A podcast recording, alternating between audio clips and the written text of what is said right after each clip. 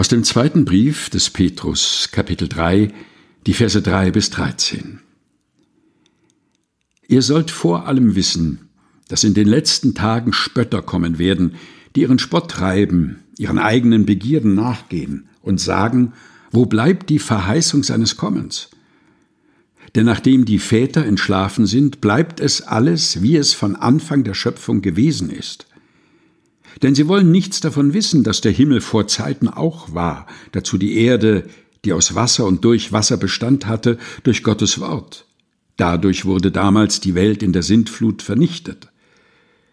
So werden auch jetzt Himmel und Erde durch dasselbe Wort aufgespart für das Feuer, bewahrt für den Tag des Gerichts und der Verdammnis der gottlosen Menschen.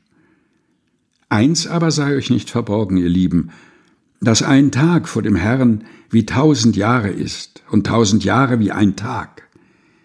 Der Herr verzögert nicht die Verheißung, wie es einige für eine Verzögerung halten, sondern er hat Geduld mit euch und will nicht, dass jemand verloren werde, sondern dass jeder Mann zur Buße finde.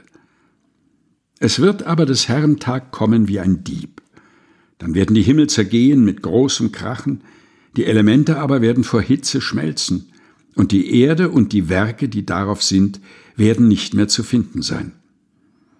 Wenn nun das alles so zergehen wird, wie müsst ihr dann dastehen in heiligem Wandel und frommem Wesen, die ihr das Kommen des Tages Gottes erwartet und ihm entgegeneilt, wenn die Himmel vom Feuer zergehen und die Elemente vor Hitze zerschmelzen. Wir warten aber auf einen neuen Himmel und eine neue Erde nach seiner Verheißung, in denen Gerechtigkeit wohnt. Zweiter Brief des Petrus, Kapitel 5, Vers 3 bis 13 aus der Lutherbibel von 2017 der Deutschen Bibelgesellschaft. Gelesen von Helga Heinold.